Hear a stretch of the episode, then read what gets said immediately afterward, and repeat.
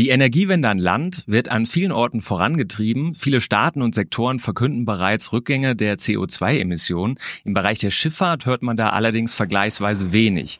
Wir werden heute mit unserem Gast Licht ins Dunkel bringen und erhoffen uns einen Fingerzeig, welche Antriebsart und Energie für eine klimaneutrale Schifffahrt in Zukunft in Frage kommt. Und damit willkommen zu einer neuen Episode von Geladen.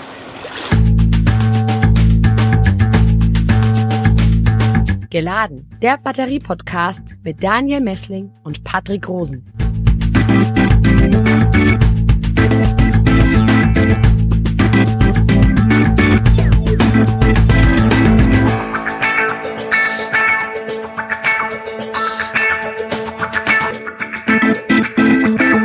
Moin, moin, Daniel. Erstmals geladen hier im Podcast Professor Sören Ehlers. Herzlich willkommen im Podcast. Besten Dank an euch beide, ähm, dass ich hier eingeladen bin und äh, zu dem Thema mich mit euch unterhalten kann. Sie sind Direktor am DLR-Institut für maritime Energiesysteme und Professor für Design und Analyse von Schiffen und Offshore-Strukturen an der Technischen Universität Hamburg. Das Institut ist noch relativ jung. Können Sie das ganz kurz bitte mal vorstellen? Was machen Sie da? Eigentlich ganz einfach. Wir möchten einen Beitrag dazu leisten, Schiffe emissionsfrei ähm, über die Weltmeere fahren zu lassen und ähm, Schiffe und speziell Tanker so zu entwerfen, dass sie alternative Treibstoffe nach Europa und Deutschland importieren können und wir die dann in die Verbrauchsnetze einspeisen können. Dann schauen wir uns mal gleich die derzeitige Situation an der Schifffahrt. Wie viele Gigatonnen CO2 stößt denn der Schiffverkehr jährlich aus und wie hoch ist denn der Anteil an den weltweiten Treibhausgasemissionen der Schifffahrt? Also insgesamt ist es ungefähr eine Milliarde Tonnen CO2, die ähm, durch die Schifffahrt ausgestoßen werden. Und das entspricht ungefähr drei Prozent der CO2-Emissionen weltweit. Nur vielleicht im Vergleich dazu, landseitig der Verkehr, der verursacht ungefähr siebenmal mehr Emissionen als der auf ähm, dem Seeweg. Auf der anderen Seite transportieren wir über 80 Prozent der Handelsgüter mit dem Schiff. Also die Relation, ähm, denke ich, ist da schon ganz äh, positiv eigentlich für das Schiff, denn es ist im Prinzip die Energie, ärmste Transportform, mit der wir ähm, Güter von A nach B transportieren können, weil wir eigentlich schon extrem wenig Energie brauchen, um damit ähm, von dem einen Ort zum anderen zu gelangen. Jetzt wird da größtenteils CO2 ausgeschieden als, äh, als Treibhausgas.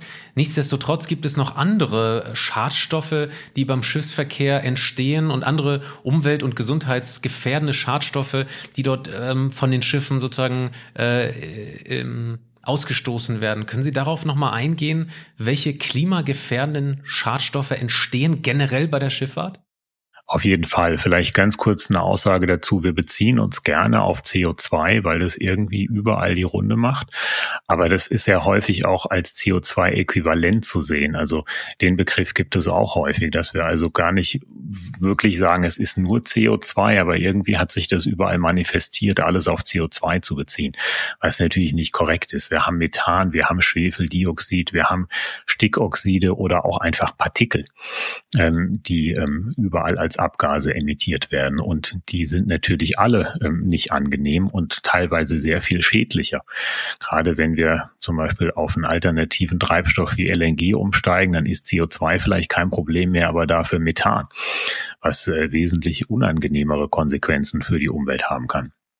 Und ähm, deshalb ist der Fokus nur auf eine der Emissionen ähm, ohnehin falsch, sondern wir müssen das ganze Spektrum anschauen.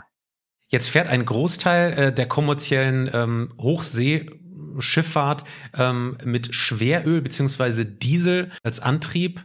Ähm, Gerade in Küstennähe wird ja offensichtlich immer Diesel verwendet. Ähm, was ist denn eigentlich Schweröl genau? Vielleicht auch chemisch gesehen nochmal. Wie wird das hergestellt und ähm, in welchem Antrieb nutzt man heutzutage eigentlich Schweröl und dann doch Diesel? Ich bin kein Chemiker, deshalb gehe ich da mal nicht in die äh, chemischen Details ein. Aber im Grunde ist es so, dass wir je nach dem, was wir für ein Schiff haben, eine unterschiedliche Antriebsanlage benötigen. Das ist mal der erste Punkt. Das heißt, für ein kleineres Schiff haben wir auch eine geringere Antriebsleistung, die wir benötigen und damit äh, wahrscheinlich ein eher schnell laufenden oder vielleicht, wenn es ein bisschen größer ist, einen mittelschnell laufenden ähm, Dieselmotor. Das heißt, wir brauchen da einen Treibstoff und einen Motor, der ist ähnlich wie in einem Pkw. Ähm, wenn wir zum Beispiel ähm, Schiffe nehmen, die auf einem Fluss fahren, dann ist es im Prinzip ein marinisierter Lkw-Motor, der da untergebracht wird und damit auch der gleiche Treibstoff, den wir verwenden. Und der ist auch überall leicht verfügbar. Ähm, und die Mengen, die wir dafür brauchen, sind natürlich auch nicht so riesig, wenn wir an der Küste entlangfahren, weil wir relativ schnell wieder an eine Tankstelle fahren können. Wenn wir aber mit einem großen Containerschiff ähm, einmal um die halbe Welt fahren, von Fernost nach ähm, Europa, dann sind die ähm, Reichweiten, die wir da erreichen müssen, natürlich ziemlich lang. Und ähm, die Antriebsleistung für so ein großes Schiff auch natürlich relativ groß. Ähm, damit werden da langsam laufende Motoren verwendet. Und ja, es ist ein bisschen das Prinzip der Verfügbarkeit. Ähm, dass eben diese, dieses Schweröl vorhanden ist und man sich überlegen konnte, was macht man da jetzt mit? Denn im Grunde ist es ein Abfallprodukt, das in so einer Raffinerie entsteht. Wir nehmen also das Erdöl und entnehmen all diese hochwertigen Anteile, vielleicht angefangen bei Kerosin, irgendwann auch ähm, den normalen Dieseltreibstoff, den wir kennen und an der Tankstelle beziehen können für unseren Pkw. Und ganz am Ende bleibt so eine ja, teerähnliche Masse übrig und das ist dann unser Schweröl. Das heißt, das ist im Grunde so fest schon als ähm, Anteil, dass wir da sogar die Tanks für heizen müssen, damit es überhaupt flüssig ist und wir das in die Maschinenanlage einführen können. Und das ist aber immer noch brennbar genug, um damit eben so einen ähm, entsprechend langsam laufenden ähm, Motor anzutreiben und damit eben diesen Treibstoff zu verwenden. Denn ansonsten würde der überbleiben und müsste auch irgendwo gelagert werden oder was auch immer damit passieren. Ähm, und als nächstes ist es so, dass eben darin enthalten in der Regel auch all diese Anteile sind, die wir vielleicht gar nicht haben wollen. Ähm, aber die Raffinerie will die vielleicht auch nicht haben. Also hat sich in der Vergangenheit gezeigt, das ist ein einfacher Weg. Wir, wir lassen alles in diesem Raffinerieprozess, was übrig bleibt, in dem Schweröl drin und können das dann in einem ähm, entsprechenden Schiffsmotor verbrennen haben aber natürlich technisch die Möglichkeit zu sagen, wir nehmen den Schwefel und alle anderen Anteile, die wir da nicht drin haben wollen, auch noch raus, was auch mehr und mehr gemacht wird und es dafür natürlich auch Anforderungen gibt, aber es erhöht die Kosten. Und der Hauptgrund, warum wir so ein quasi preiswertes Restprodukt benutzen, ist natürlich auch der Kostendruck, ähm, der auf den Schiffen liegt, weil wir letztlich mit möglichst wenig Einsatz, sowohl energetisch als auch finanziell, unsere Waren transportieren wollen. Ich kann mir das jetzt noch nicht ganz vorstellen, wie das dann tatsächlich bei so einem Containerschiff aussieht. Also, wir haben gerade gesagt, in Küstennähe wird dann da Diesel verwendet und auf hoher See dann Schweröl. Wie funktioniert das? Gibt es dann da mehrere Tanks und dann wird mit einem Schalter das umgelegt oder wie läuft das? Ach so, ja, das würde es natürlich auch geben. Aber erstmal, wenn wir jetzt ein Schiff haben, in dem ein Motor für Schweröl vorgesehen ist, dann wird das mit Schweröl fahren. Da ist kein Dieseltank mit drin. Also da schalten wir nichts um. Ähm, wenn das Schiff ein kleineres ist und es nur einen Dieselmotor hat, dann ist da nur ein Dieseltank drin. Es gibt aber zum Beispiel Schiffe, gerade Kreuzfahrtschiffe, die wollen in irgendwelche ähm, Bereiche fahren, in denen stärkere Emissionsregeln gelten. Also zum Beispiel kein Schwefel oder ähm, keine anderen ähm, Oxide, die ausgeschieden werden dürfen. Und dann ist tatsächlich so, dass man nicht häufig sagt, na ja, dann nehmen wir eben für die ganze Strecke nur den höherwertigen Treibstoff, der eben diese Anteile nicht mehr hat, sondern wir haben dann einen Tank und schalten dann einfach, bevor wir in dieses Seegebiet fahren, um weil die Regeln halt ähm, leider nichts anderes hergeben und sie nur in einem bestimmten Gebiet restriktiver sind und deshalb der preiswertere Treibstoff immer noch an anderer Stelle verwendet wird. Also dieser, diese Kostensituation ähm, ist da der Haupttreiber an vielen Stellen. Natürlich wollen wir, sind wir uns alle einig, wir müssen was für die Umwelt tun, aber auf der anderen Seite haben wir einfach das Problem, dass der Handel häufig zum Erliegen kommen würde, wenn die Randbedingungen entsprechend so bleiben, wie sie jetzt sind und die Auflagen sich nicht ändern. Oder wir alle nicht bereit sind, mehr für den Transport auszugeben, wenn er denn auf dem Seeweg stattfindet. Aber häufig ertappt man sich ja vielleicht selber dabei, dass man eher die preiswertere Transportlösung wählen würde, als die weniger preiswerte. Das klingt jetzt alles ehrlich gesagt gar nicht so klimafreundlich. Äh, Im Intro haben Sie aber gesagt, dass grundsätzlich die Schifffahrt vielleicht verglichen mit dem Straßenverkehr oder der Industrie beispielsweise dann doch klimafreundlicher ist. Äh, können Sie das nochmal kurz einordnen? Also wie, wie schlimm ist die äh, Schifffahrt für das Klima? Alleine betrachtet, ähm, da sie nur drei Prozent der Emissionen weltweit verursacht, ist sie natürlich im, im Vergleich relativ gering. Aber ähm, drei Prozent von der Menge an Emissionen, die wir verursachen, sind natürlich trotzdem immer noch viel zu viel. Ähm, und es hilft uns gar nichts, irgendwo zu gucken, wer ist denn jetzt der Böse in dem Spiel, sondern wir müssen natürlich alle gemeinsam in die, uns in die richtige Richtung entwickeln und damit auch die Schifffahrt klimafreundlicher machen. Aber natürlich gerade wenn wir um, uns um alternative Treibstoffe unterhalten, also wo wir zum Beispiel Wasserstoff als Antrieb verwenden würden, müssen wir uns ganz klar überlegen, macht es überhaupt Sinn, jetzt zu sagen, aha, die Schiffe sind scheinbar die Bösen.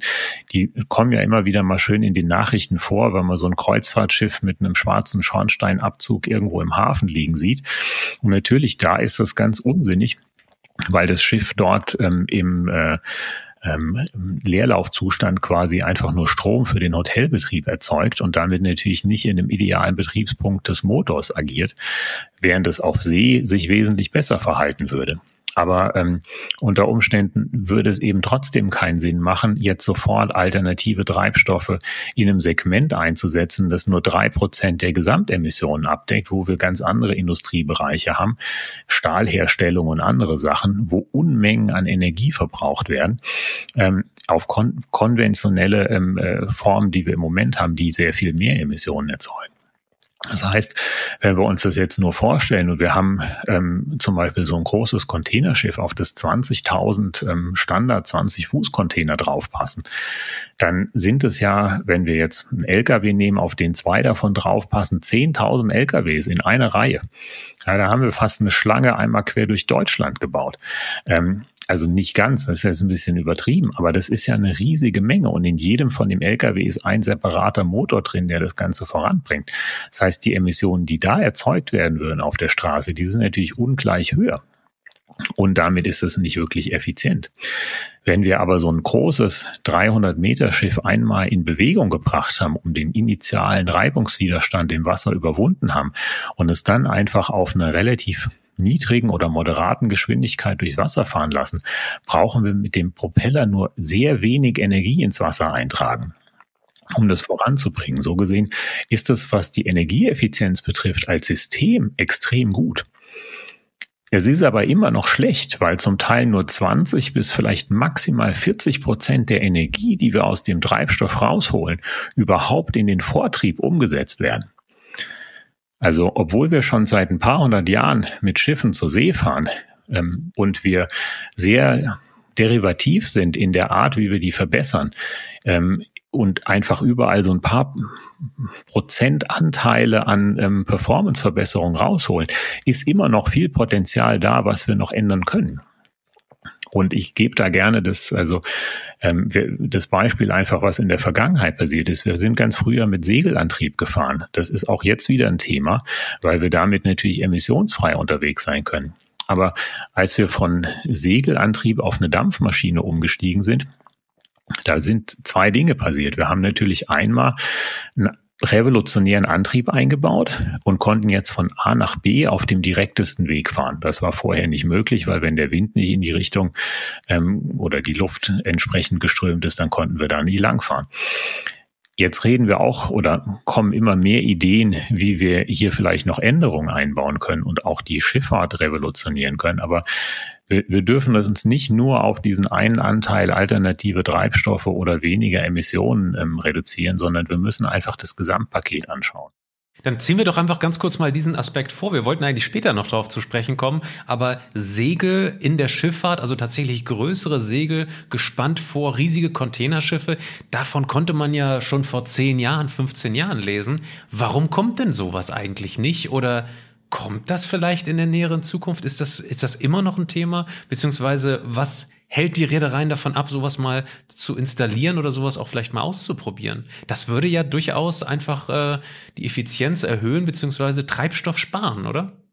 Für den Moment, in dem es funktioniert, ja. Das Problem daran ist die Zuverlässigkeit.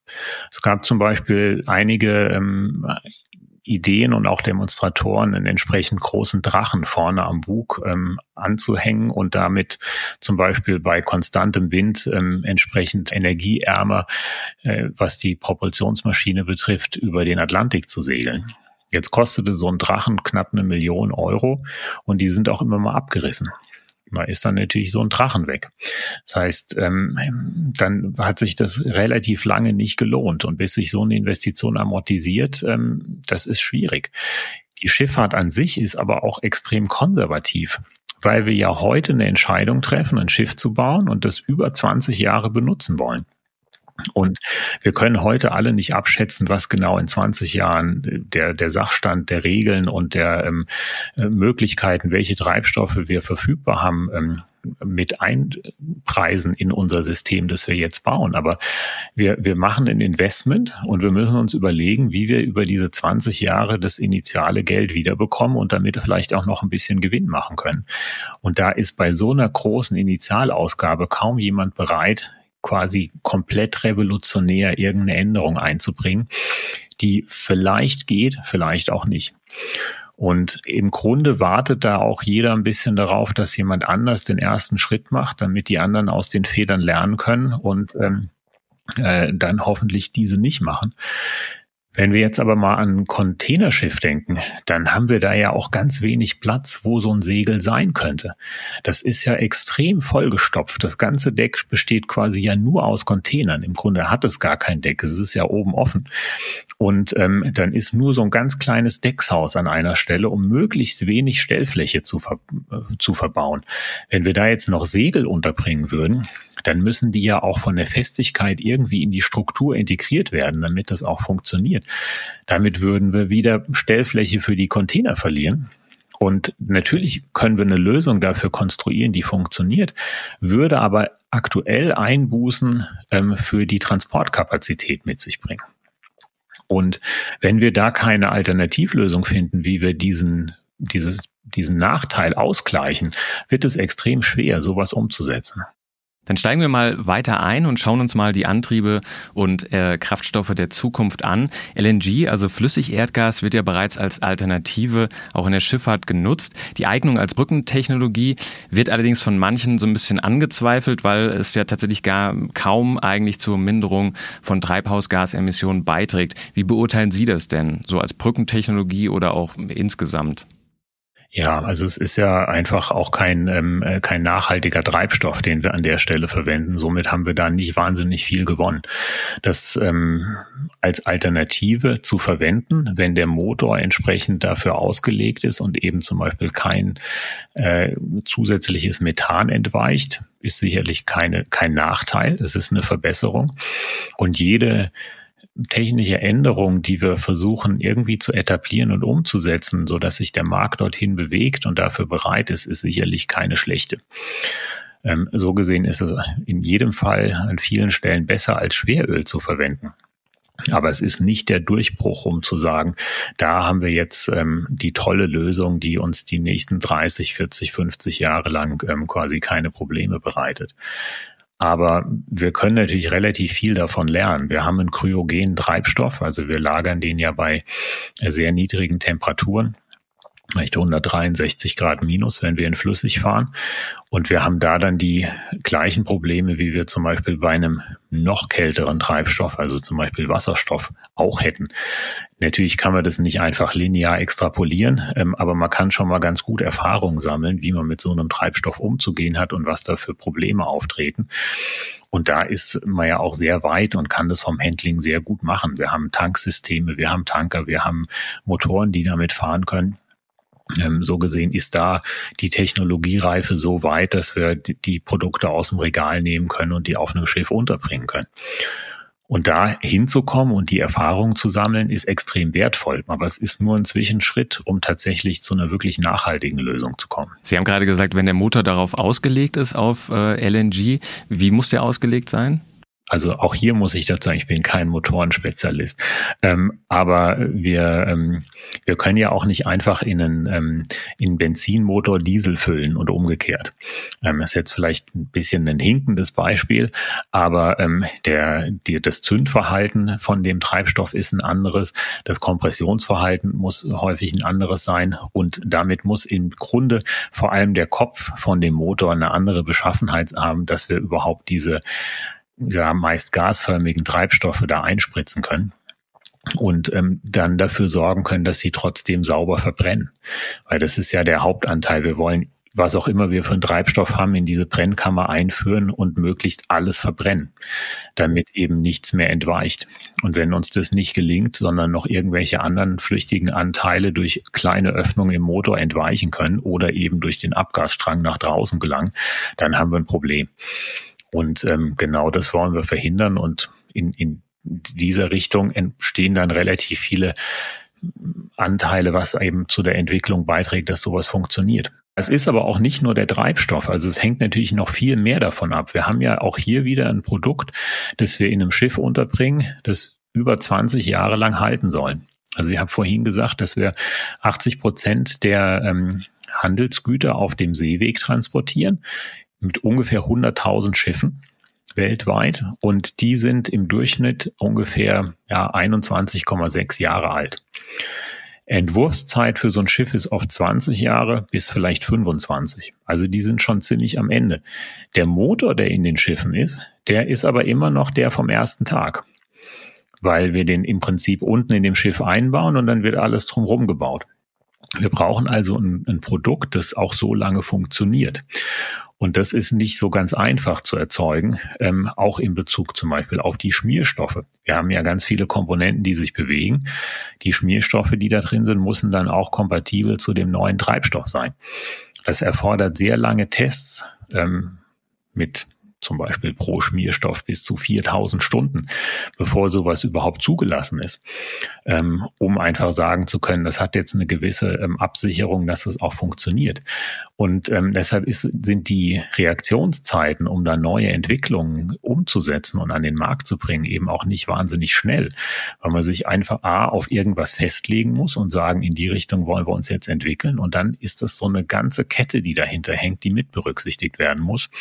Ähm, und abgebildet sein muss, damit es auch zuverlässig funktioniert dann äh, ist der Druck sozusagen umso höher, jetzt neue Antriebsarten zu entwickeln. Öffnen wir doch einfach mal sozusagen hier gedanklich äh, die Möglichkeiten oder die Schublade. Ähm, lassen Sie uns mal kurz über verschiedene Kraftstoffe und Antriebe reden, vielleicht ähm, diversifiziert Kurz-, Mittel- und Langstrecke. Wenn ich jetzt ein Segelboot miete, dann fährt das mit Diesel. Wenn ich eine Fähre im Hamburger Hafen nehme, dann fährt die mit Diesel. Und wenn man das große Containerschiff ansieht, dann fährt das mit Diesel. Oder mit Schweröl, wie Sie gerade gesagt haben. Können Sie sich vorstellen, dass der Markt in Zukunft für Schiffe komplett divers aufgestellt ist, dass man zum Beispiel Wasserstoff für die eine Antriebsart oder den einen äh, Markt nimmt und vielleicht Batterien für die andere und dann eben für Langstrecke meinetwegen äh, tatsächlich Ammoniak beispielsweise tankt? Nehmen Sie uns doch mal ganz kurz mit, was denken Sie, wie wird sich dieser Markt entwickeln oder die Märkte für Schifffahrt? Wie er sich genau entwickeln wird, kann ich nicht sagen. Aber was Sie gesagt haben, ist natürlich vollkommen richtig. Es ist so ohnehin schon so, auch heute schon, dass die Schiffe im Grunde alle Unikate sind. Das heißt, wenn wir so ein Schiff entwerfen, dann müssen wir uns vorher genau überlegen, von wo nach wo soll das eigentlich fahren. Ähm, wie viel Zeit haben wir für die einzelnen Aufgaben, die es hat? Und wie häufig zum Beispiel können wir überhaupt bunkern, also neuen Treibstoff aufnehmen. Aktuell ist das was, was man relativ selten machen möchte, damit man eben lange fahren kann. Und die Dichte von den Treibstoffen wie zum Beispiel Diesel, also die Energiedichte und damit das Volumen, das wir im Schiff damit vorhalten müssen, ist relativ gering, stört uns im normalen Prozess kaum. Wenn wir jetzt aber auf einen alternativen Treibstoff umsteigen, dann ist da schon das größte Problem drin, dass die Energiedichte von diesen alternativen alternativen Treibstoffen. Also zum Beispiel irgendeine Form von Wasserstoff, ob das jetzt ähm, im Ammoniak ist oder in ähm, in, in der anderen Form vorliegt, spielt dabei keine Rolle. Ähm, das hat einen Einfluss darauf, wie einfach wir es transportieren können in dieser anderen Form. Ähm, und wenn wir jetzt zum Beispiel Wasserstoff nehmen, mal als vielleicht finales Produkt, das unter Umständen dann auch als Ammoniak vorliegt und wir noch einen Cracker brauchen. Aber wenn wir es gasförmig transportieren, dann ähm, können wir das ja heute auch schon in einem Pkw machen. Da passen ein paar Kilo rein und damit haben wir eine gewisse Reichweite. Aber wer vielleicht sich schon mal ein Wasserstofffahrzeug angeschaut hat, hat auch da festgestellt, da kann man nicht so weit mitfahren, wenn man das einmal voll tankt wie mit einem Dieselfahrzeug. Und wenn wir zum Beispiel normal in einem kleineren Fahr ähm, Schiff fünf Tonnen ähm, äh, Diesel gelagert haben, dann brauchen wir da vielleicht einen Tank für, der ungefähr fünf Kubikmeter hat. Wenn wir das jetzt mit flüssigem Wasserstoff machen, dann haben wir ungefähr 15 Kubikmeter, die wir dafür an Raum vorhalten müssen, um die gleiche Menge an Energie zu lagern. Das ist zum einen das flüssige, der flüssige Wasserstoff, aber auch eine Isolationsschicht, die wir ja drumherum brauchen, weil der dann bei 254 Grad minus gelagert sein muss, um flüssig zu sein. Und der bleibt da ja nicht. Ähm, es, weil es sei denn, wir würden den aktiv kühlen. Wenn wir das machen würden, dann haben wir die gleiche Menge Energie wahrscheinlich wieder verloren, die wir schon mal hingebraucht haben, um den überhaupt am Anfang schon flüssig zu machen. Also das ist nicht so ganz einfach. Und ähm, zurück zu der initialen Frage. Wenn wir zum Beispiel ganz kleine Strecken zu fahren haben und sind unter Umständen im Hamburger Hafen mit irgendwelchen Versorgungsschiffen unterwegs, die relativ häufig wieder an Land kommen, weil das ja überall vorhanden ist. Da würde sich eine, eine Lösung aus meiner Sicht viel mehr anbieten, dass wir da einfach Batterien draufstellen, die wir dann runterheben und an Land laden und sofort wieder einen neuen Batterieblock auf das Schiff setzen. Weil die Energie zuerst von möglicherweise Strom, den wir durch Photovoltaik oder Windkraft oder wie auch immer grün erzeugen, dann in zum Beispiel Wasserstoff zu konvertieren, den dann noch zu transportieren, am besten noch verflüssigen und bei so niedrigen Temperaturen zu halten, was wir zum Beispiel bei Ammoniak ja nicht unbedingt haben, aber da müssen wir uns auch viele Gedanken darum machen, dass es nicht ins Wasser gelangt, weil das natürlich extrem toxisch wäre. Und ähm, dann dafür zu sorgen, dass wir also diese, diese ganze Kette auch noch irgendwie finanzieren, da würde es viel mehr Sinn machen, wenn wir den, die Energie, die wir da haben und schon in Form von Ionen erzeugt haben, auch einfach so speichern und direkt so verwenden. Das funktioniert aber natürlich nur, wenn die Distanz gering ist und wenn auch die Energiemenge, die wir für die Propulsion brauchen, nicht so groß ist. Weil wenn wir das bei einem Containerschiff machen würden, ja, dann bleibt vielleicht noch Platz für zehn Container und der Rest wären Batterien, damit wir da einmal mit von Yokohama nach Rotterdam fahren können. Das macht also genauso wenig Sinn. Dann ähm, müssten wir die Produkte am besten gar nicht mehr transportieren, weil das natürlich kein Konzept ist. Also da ist eben die Energiedichte der entscheidende Faktor. Ähm, unseres Treibstoffsystems, egal ob das jetzt ein, ein, konventioneller Treibstoff, den wir auch verbrennen könnten oder in eine Brennstoffzelle schicken könnten, um Ionen zu erzeugen oder ähm, ob wir tatsächlich eine Batterie benutzen. Und das hängt einfach davon ab, wie weit die Distanz ist und wie lange wir eben auch jeweils an den Endpunkten warten könnten, um die wieder zu befüllen. Und das Problem zum Beispiel bei so einer Fährverbindung wäre, das Schiff möchte eigentlich nicht im Hafen liegen, weil das verdient ja nur Geld, wenn es hin und her fährt. Aber während es fährt, können wir es nicht aufladen. Und wann haben wir jetzt also genug Zeit, um tatsächlich so einen Befüllzustand zu erreichen und quasi das auszuschöpfen? Und da ist es im Moment noch so, dass in den meisten Köpfen die Idee besteht, wir wollen im Grunde immer noch genau dasselbe machen können mit unserem Schiff, wie vorher auch, aber es soll jetzt halt grün sein. Und wir wollen keine Emissionen damit erzeugen. Und das wird nicht funktionieren. Ich habe vorhin das Beispiel mit dem Segelboot genannt und jetzt haben wir eine Dampfmaschine. Da hatten wir einen zusätzlichen positiven Effekt. Jetzt war das nicht eine Emissionsbetrachtung, aber wir haben das Antriebssystem geändert und wir konnten auf einmal auf direktem Weg von A nach B fahren. Dann wurde die Antriebsmaschine durch einen Verbrennungsmotor mit Diesel ersetzt und dann konnten wir immer noch genauso fahren, vielleicht noch ein bisschen schneller.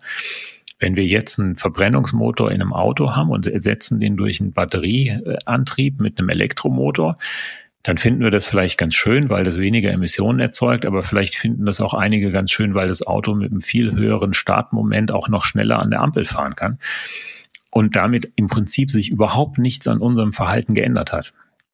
Und genau da müssen wir ankommen und auch diese, diese Art des Transports unter Umständen überdenken, damit wir eine Synergie zwischen dem eigentlichen Energielieferant und der Transportaufgabe haben. Und dann sind die Möglichkeiten sehr vielfältig, was wir damit verändern können und machen können. Das, das glaube ich, das äh, ist natürlich so, wenn man selber seine Gewohnheiten verändert oder Transport völlig neu denkt, dann ist natürlich sehr viel denkbar. Wir kommen darauf später nochmal zu sprechen, aber jetzt bleiben wir mal ganz kurz dabei, wie man schon heute sozusagen die, ähm, die fossilen ähm, sozusagen Antriebe ersetzen könnte durch eben nachhaltige Schifffahrt bei der beim Segelboot beispielsweise, ähm, ich bin passionierter Segler, habe ich nie verstanden, warum man nicht in den Rumpf, in den Kiel eine große Batterie einbauen kann.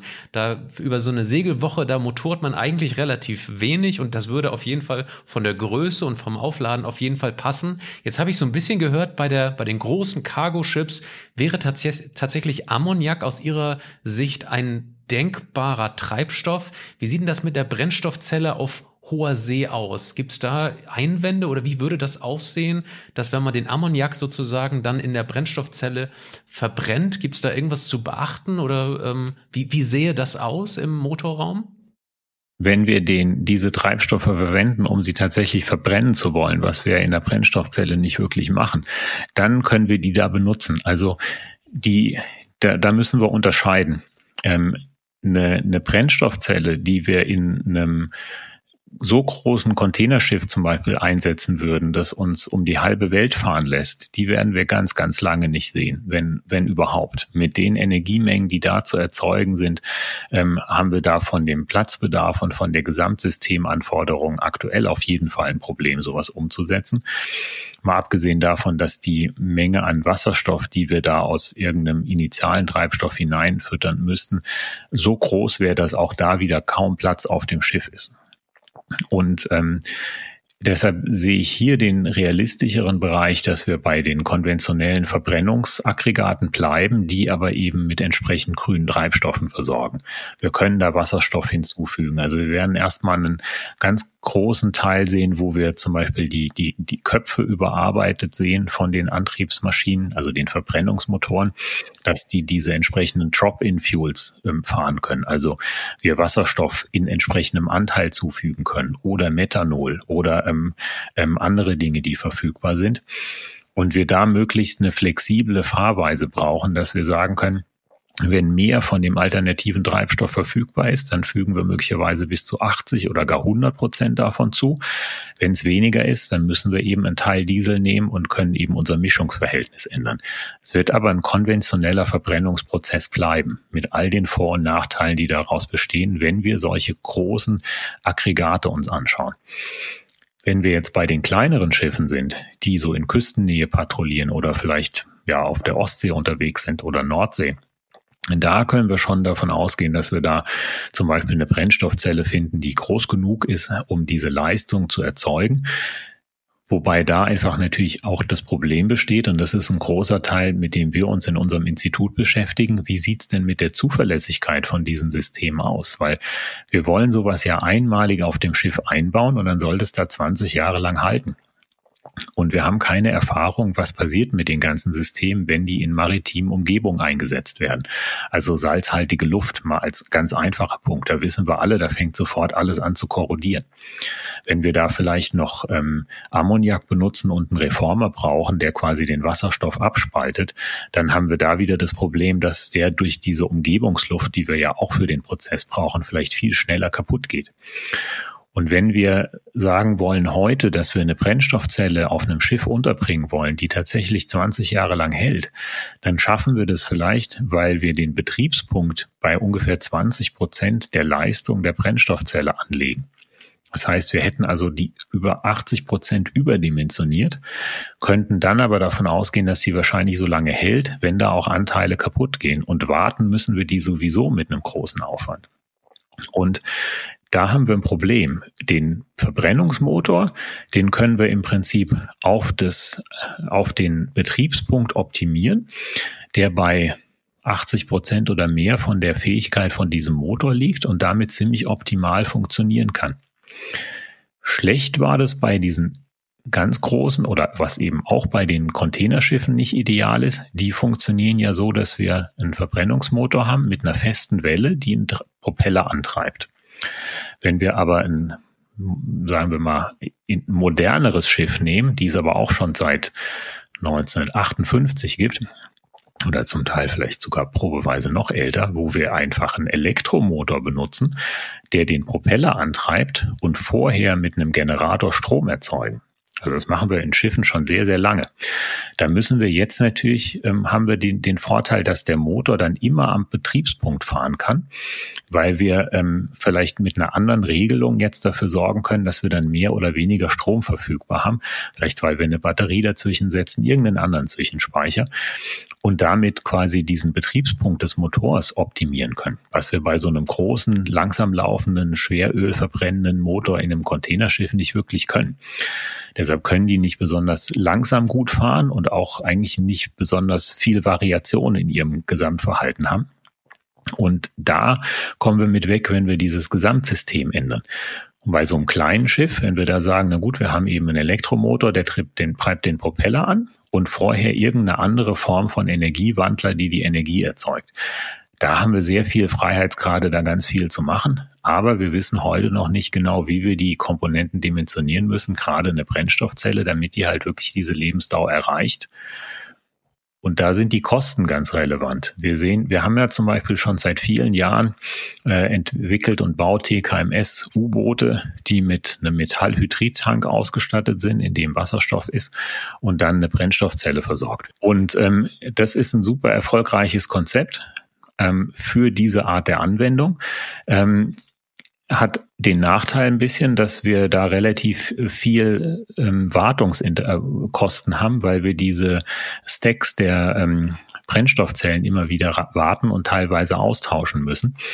Und das wäre zum Beispiel was, was wir auf einem Binnenschiff nicht umsetzen könnten, weil einfach die Wartungskosten viel, viel höher wären als die aktuellen Kosten, die für so einen konventionellen Verbrennungsmotor einmalig anfallen.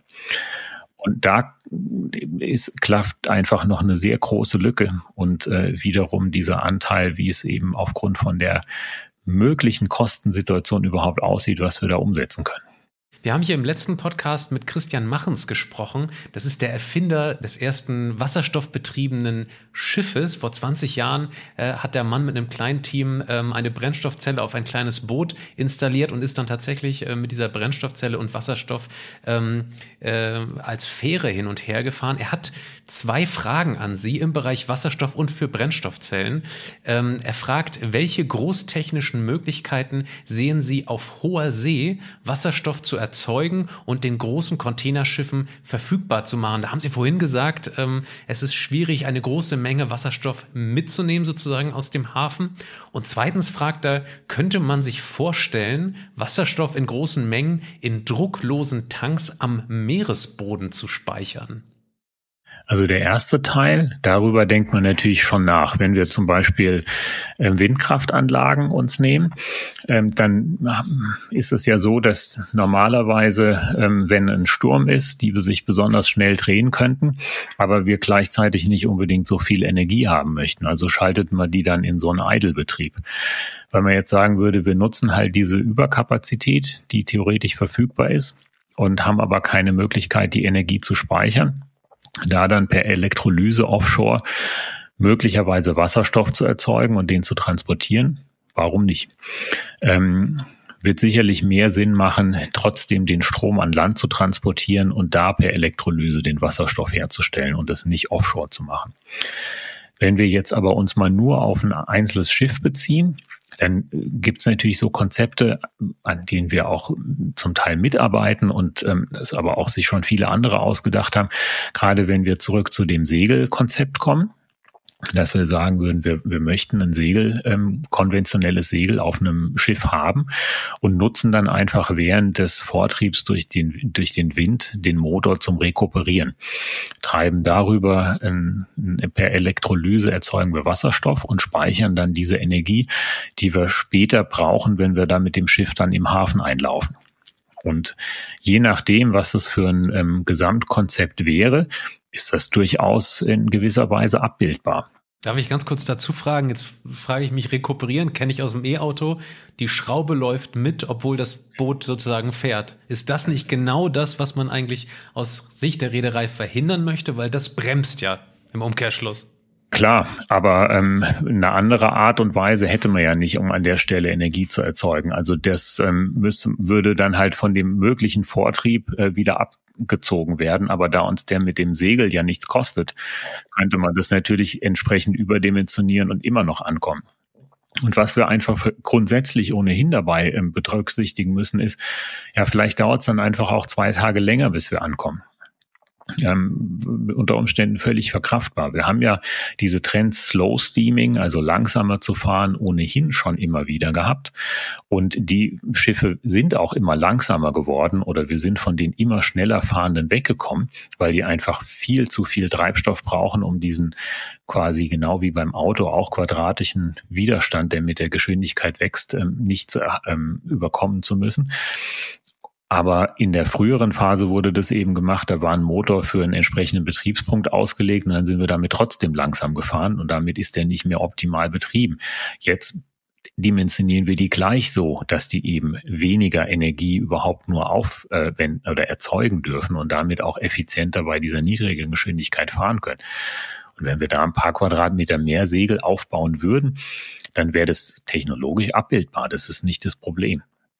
Ähm, und auch die Mengen, die an Wasserstoff zum Beispiel dann, dann erzeugt werden können, sind, sind gut. Also das funktioniert jetzt nicht, wenn wir ähm, äh, nur eine halbe Stunde irgendwie vielleicht segeln, die Segel wieder runternehmen und dann zwei Stunden im Hafen irgendwie rumtuckern. Äh, das ist auch klar. Aber wenn wir zum Beispiel denken, wir fahren über den Atlantik und haben da ähm, eine entsprechende ähm, lange, konstante Route, dann wäre die Menge, die man da erzeugen kann, durchaus ähm, vernünftig. Kommen wir zur zweiten Frage. Er fragt ja auch, könnte man sich vorstellen, den Wasserstoff in großen Mengen in drucklosen Tanks am Meeresboden speichern? Damit kann ich jetzt gar nichts anfangen. Ist das irgendein Forschungszweig oder sowas? Ich würde es umgekehrt verstehen, weil am Meeresboden haben wir ja, ist der Zustand ja nicht drucklos, sondern der Druck ist ja sehr hoch. Das heißt, wir könnten natürlich mit der Tiefe einen Vorteil haben, dass wir den Druck nicht ähm, irgendwie extern erzeugen müssen. Also wir könnten theoretisch einen Behälter bauen, der ähm, im Prinzip nur eine Membran ist, so dass der Innen- und Außendruck gleich ist. Und damit ähm, wäre der dann relativ stabil, theoretisch am Meeresboden gelagert, solange diese Membran nicht beschädigt ist. Wenn ich das jetzt mal als Idee daraus entnehme, dann ist das natürlich legitim. Problematisch ist ja nur, wir müssen irgendwie dahin kommen und das auch wieder da rausbekommen. Also heißt es, ähm, wir müssen irgendwie so eine so ein System haben mit ähm, einer Rohrleitung oder ähnlichem, das dann wiederum natürlich kontinuierlich mit steigender Höhe oder reduzierter Wassertiefe einem anderen Druck ausgesetzt ist. Und dann bleibt das, was da drin ist, nicht mehr flüssig. Weil dann ist ja der Druck nicht oder nicht mehr in dem Zustand, wie wir es ursprünglich hatten. Und es müssten schon relativ große Tiefen sein. Wir reden da ja über ähm, äh, hohe Drücke, ähm, 100 Bar und mehr. Da würde ich jetzt als erstes mal denken, das würde ich versuchen nicht zu machen, ähm, so ein Treibstoff ähm, in der Umgebung einzulagern, bei der wir hoffentlich besser dafür sorgen können, dass wir die eben nicht schädigen, ähm, mehr als wir es ohnehin schon tun ähm, gerade wenn es an große Tiefen und an ähnliches geht. Und da gibt es eigentlich auch Lösungen, wie wir das an Land machen können. Zumal wir ja, wenn wir einen Tank an Land bauen für einen kryogenen Treibstoff, dann sollten wir dafür sorgen, dass die Menge, die an Boil-off entsteht, also die Menge, die von dem, wo de, in der das, äh, der flüssige Treibstoff wieder in den gasförmigen Zustand übergehen möchte, weil er einfach der, sich der Umgebungstemperatur annähert, die eben nicht bei 253 Grad oder minus 163 liegt.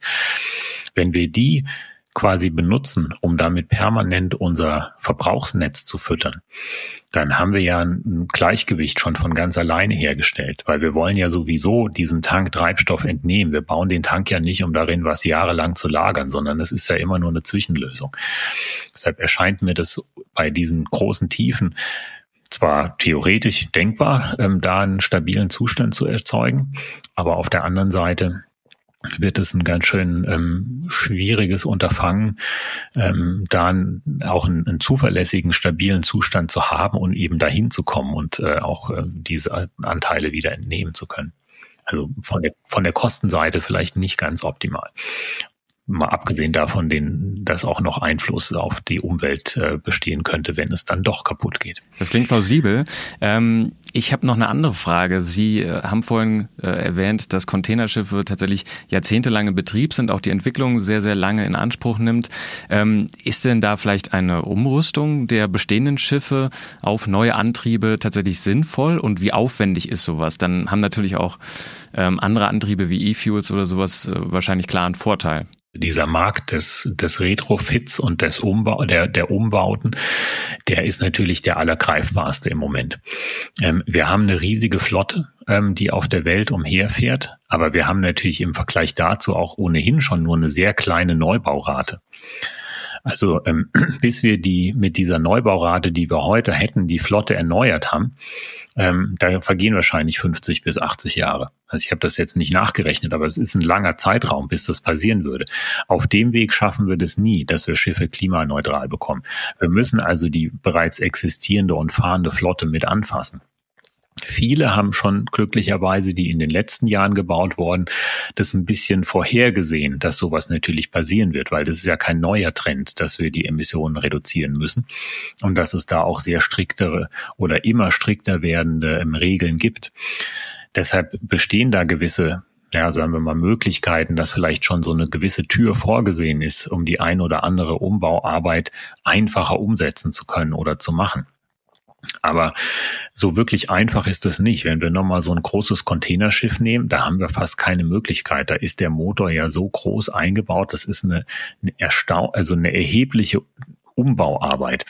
Und Umbau heißt ja immer, das Schiff ist dann für ein Zeitfenster X nicht in Betrieb. Es ist aber ursprünglich dafür ausgelegt worden, dass es jeden Tag Geld verdienen muss. Und wenn dann so ein riesiges Fahrzeug einfach zu lange ähm, oder länger als ursprünglich geplant außer Dienst ist, dann haben wir erhebliche ähm, finanzielle Einbußen, die irgendwo zu kompensieren sind. Das würde eigentlich nur dann funktionieren, wenn es zum Beispiel tatsächlich so starke Auflagen gibt auf die Emissionen, also Kosten entstehen, wenn die verursacht werden, dass es überhaupt nicht mehr anders geht, dass die Eigner sagen, wir müssen das umbauen, weil das ist billiger für uns, als es nicht zu tun und quasi die nächsten fünf Jahre noch mit diesem schlechteren Antriebskonzept oder Treibstoff zu fahren. Und wenn da aber kein Druck von quasi regulativer Seite entsteht, wird es extrem schwer, das an der Stelle umzusetzen. Und gleichzeitig muss da aber auch ein Umdenken einsetzen, weil die, die technischen Möglichkeiten an ganz vielen Stellen sind da, dass wir das tun können. Aber ich, ich gebe gerne ein Beispiel dafür, wenn wir in Deutschland in ein Geschäft gehen und uns für 100 Euro ein paar Turnschuhe kaufen die irgendwo in Fernost hergestellt wurden. Dann frage ich gerne, was glauben Sie denn, wie viel das gekostet hat, dieses Paar Turnschuhe mit dem Schiff hierher zu transportieren? Ja, wahrscheinlich ähm, weniger als ein Euro. Ja, weniger als zehn Cent, so zwischen sieben und acht. Und das hätte für uns als Endverbraucher ja gar keinen Einfluss, wenn das doppelt so viel wäre. Aber dann hätten wir doppelt so viel Geld, um die Schiffe zu verbessern. Und ähm, tatsächlich gibt der Markt aber noch nicht mal zehn Cent dafür her. Es, es, kommt jetzt auf das Jahr an und wie das ist, aber es sind ganz, ganz kleine Margen, ähm, die da entscheidend sind und die dafür sorgen, dass wir im Prinzip fast gar keinen Spielraum haben, was zu verbessern oder mehr Geld in innovative Technik zu investieren. Würden wir dafür aber die Rahmenbedingungen schaffen, dann könnten wir dann natürlich auch noch viel, viel innovativer mit umgehen. Das kommt mir gerade so ein bisschen vor wie dieselbe Diskussion äh, um Speditionen, also von LKWs, die äh, tatsächlich ähm, auch irgendwie umrüsten könnten auf Wasserstoff-LKWs oder batteriebetriebene LKWs. Aber da ist immer die Frage, äh, ist überhaupt Zeit zu tanken zum Beispiel? Oder muss das Ding wirklich 1000 Kilometer am Stück brettern, damit es halt die ganze Zeit Geld verdient? Also da reden wir tatsächlich um Cent- und Pfennigbeträge, die die äh, Maschinen sozusagen täglich erwirtschaften müssen. Und äh, da ist eben weniger Spielraum da, die wir sozusagen als Verbraucher da irgendwie zur Verfügung stellen.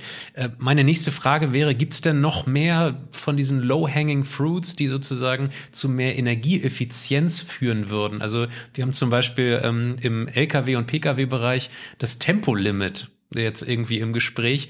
Ähm, Sie haben auch gesagt, einfach langsamer fahren für größere Schiffe würde auch schon einen Effekt haben. Jetzt denke ich zum Beispiel an, an gewisse Verkehrsrouten, je nach Wetter. Das müsste wahrscheinlich auch einen gewissen Einfluss haben. Aber wenn Sie sagen, ähm, dieses Schiff muss tagtäglich Geld verdienen, dann ist sowas wahrscheinlich einfach nicht drin in unserem derzeitigen Wirtschaftssystem, oder? Bei den Schiffen, die zum Beispiel gerade Containerschiffe von um die halbe Welt fahren, da ähm, die, die verdienen ja auch ihr Geld, weil sie eine Zusage machen, dass sie am Tag X im Zielhafen sind. Und ähm, wenn da jetzt schlechtes Wetter ist, ja, dann ist es nicht schön für das Schiff, aber ähm, da kann man sich zweimal vielleicht überlegen, ein bisschen drumherum zu fahren und eine gewisse Verzögerung zu erzeugen. Aber beim dritten Mal wird sich der Kunde eine andere Reederei suchen, mit der er fährt, ähm, weil er das nicht akzeptiert.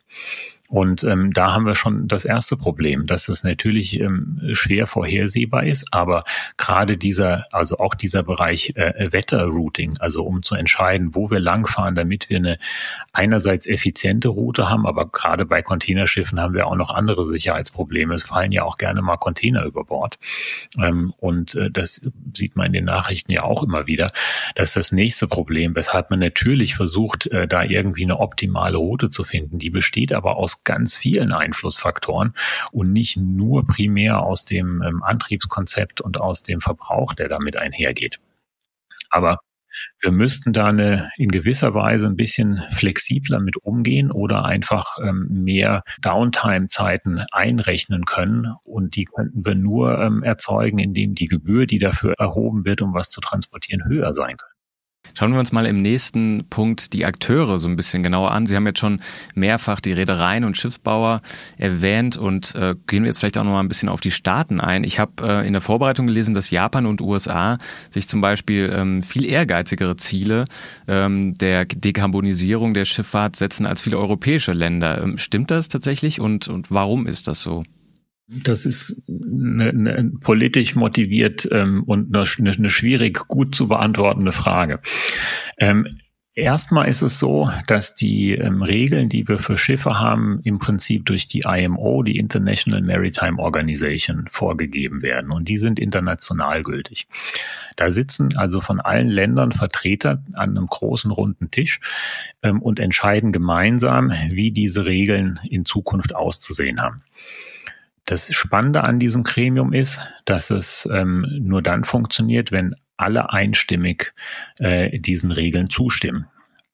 Deshalb dauert die Umsetzung schon mal sehr, sehr lange in vielen Fällen, weil ähm, es einfach sein kann, dass zwei, drei ähm, andere Interessen haben und damit ähm, es eben nicht einstimmig angenommen wird und dann geht es nochmal für ein paar Jahre in eine Iteration, bis es dann angepasst ist. Das kann gut, kann auch schlecht sein. Das heißt zumindest, es dauert alles relativ lange. Ähm, und das geht unter Umständen manchen Ländern nicht schnell genug. Und die passen sich dann ähm, oder setzen eben andere Regeln für ihre eigenen Hoheitsgewässer oder machen Vorgaben, ähm, die eben ein bisschen über diesen äh, Werten liegen. Positiv ist allerdings, dass sich auch wenn diese IMO-Kriterien äh, noch nicht so strikt sind, wie sie sein könnten, weil wir natürlich auch diese alte Flotte, ich habe ja vorhin gesagt, die meisten Schiffe sind 21,6 Jahre alt, können vielleicht bis 25 Jahre im Einsatz sein. Das heißt, die müssen ja jetzt alle neue bauen mit Regeln und, und die sind dann wieder 20 bis 25 Jahre im Einsatz. Ähm, die nächsten harten Regeln, bei denen wir die Emissionen halbieren wollen, sind 2030. Glücklicherweise sind sehr viele Konsortien von großen Reedereiunternehmen aber so, dass sie sagen, sie wollen diese Regeln unterbieten und noch besser sein. Und ähm, weil sie einfach vorhersehen, dass sie da mit nicht das, damit nicht auskommen und dass sie einfach auch mit einem als gute Beispiele vorangehen wollen. Schwierig ist einfach nur ähm, zu entscheiden, auf welches Pferd man da jetzt setzt und für welche Technologie man sich entscheidet. Und da wird es ein paar von den Branchenriesen geben, die natürlich eher äh, die Entscheidung mittreffen können, weil die so viele Schiffe haben, dass dafür dann auch, wenn die Nachfrage groß genug ist, ein Angebot bestehen wird an den entsprechenden Treibstoffen. Und die Kleinen haben da vielleicht das Nachsehen. Ähm, aber grundsätzlich betrachtet, ja, Es gibt ja auch zum Beispiel, wir reden jetzt ja nur über Emissionen in die Luft in der Regel, aber wir haben ja auch Geräuschemissionen zum Beispiel ins Meer, die von so einer Maschinenanlage freigesetzt werden. Was da mit den Tieren passiert, ist auch nicht unbedingt das, was wir haben wollten oder die Einflüsse, die wir erzeugen wollen. Aber schon seit vielen Jahren, wenn wir mit einem Schiff nach Vancouver fahren wollen, wird dort mit ähm, Hydrophonen, also Unterwassermikrofonen, der Geräuschpegel aufgezeichnet. Und wenn das Schiff zu laut ist, kriegt es eine Strafe, weil es eigentlich nicht reinfahren darf. Das heißt, in jedem Hoheitsgebiet darf dann natürlich jedes Land sich was ausdenken, was es an zusätzlichen Regeln ähm, auflegen möchte. Und das ist auch gut so, weil das die Innovation für gewisse Bereiche vorantreibt. Jetzt sind wir im Batterie-Podcast und äh, ich würde Ihnen gerne eine bestimmte Innovation nochmal vorstellen im Bereich Kurzstrecken-Seeverkehr. Wie immer sind die Norweger in Europa ähm, ein, ein, ein Land, was äh, vorangeht im Bereich Elektromobilität. Ähm, seit letztem Jahr gibt es ein weltweit erstes emissionsfreies Containerschiff. Und zwar hat das norwegische Düngemittelunternehmen Yara Birkeland dieses äh, Schiff ähm, mit ein paar anderen Unternehmen zusammengebaut. 80 Meter Länge, 3000 Tonnen Leergewicht und äh, dieses Unternehmen sagt, das könnte vielleicht zum Standard für den zukünftigen Kurzstreckenseeverkehr äh, heranwachsen. Gibt's hier so aktuelle Infos von Ihrer Seite, beziehungsweise wie sehen Sie dieses, ähm, diese Innovation des batteriebetriebenen Containerschiffs? ist auf jeden Fall einer der vielen möglichen Wege, die wir da gehen können. Ob das jetzt als ähm, beispielhaft für viele andere Systeme oder für andere Schiffe genannt werden kann, das hängt einfach von dem Spektrum ab oder der, dem operativen Einsatz, in dem wiederum das andere Schiff verwendet werden soll. Hier hat man sicher abgewegt für genau diesen die Transportaufgabe, passt es? Kommen wir mit diesen 6,7 äh, Megawattstunden an Leistung aus, die da in Batterie umgesetzt werden kann? Macht es Sinn, ähm, da dann auch so viel Raum in dem Schiff und Gewicht vor allem durch Batterie zu ersetzen? Erlaubt uns das die Ladung, dass wir das tun können?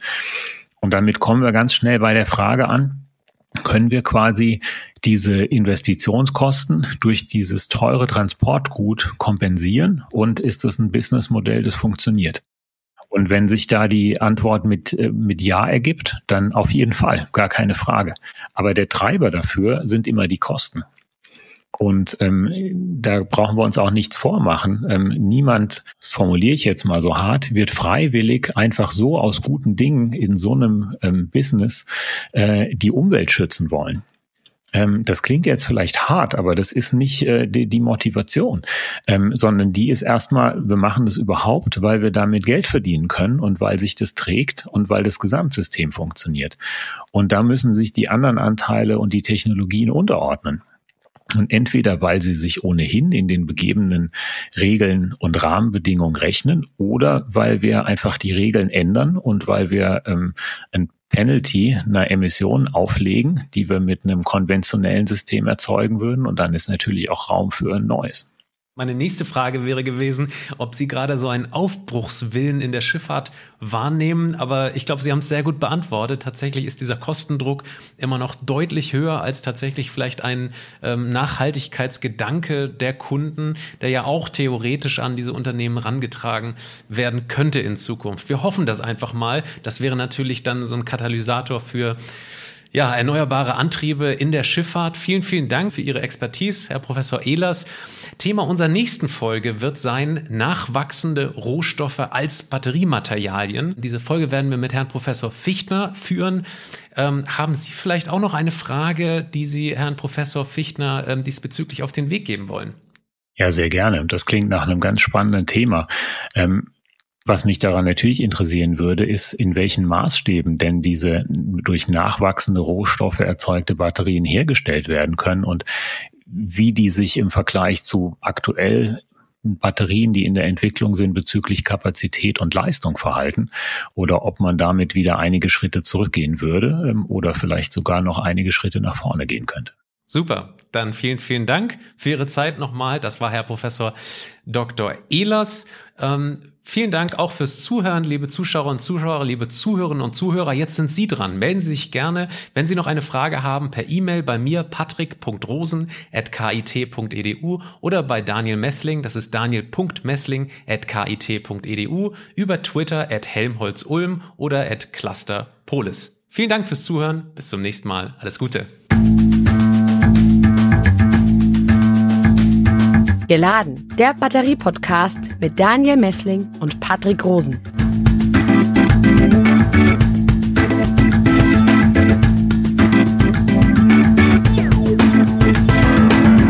Dieser Podcast wurde produziert vom Center for Electrochemical Energy Storage Ulm und Karlsruhe, kurz Celeste einer Forschungsplattform des Karlsruher Instituts für Technologie, der Universität Ulm und des Zentrums für Sonnenenergie und Wasserstoffforschung Baden-Württemberg.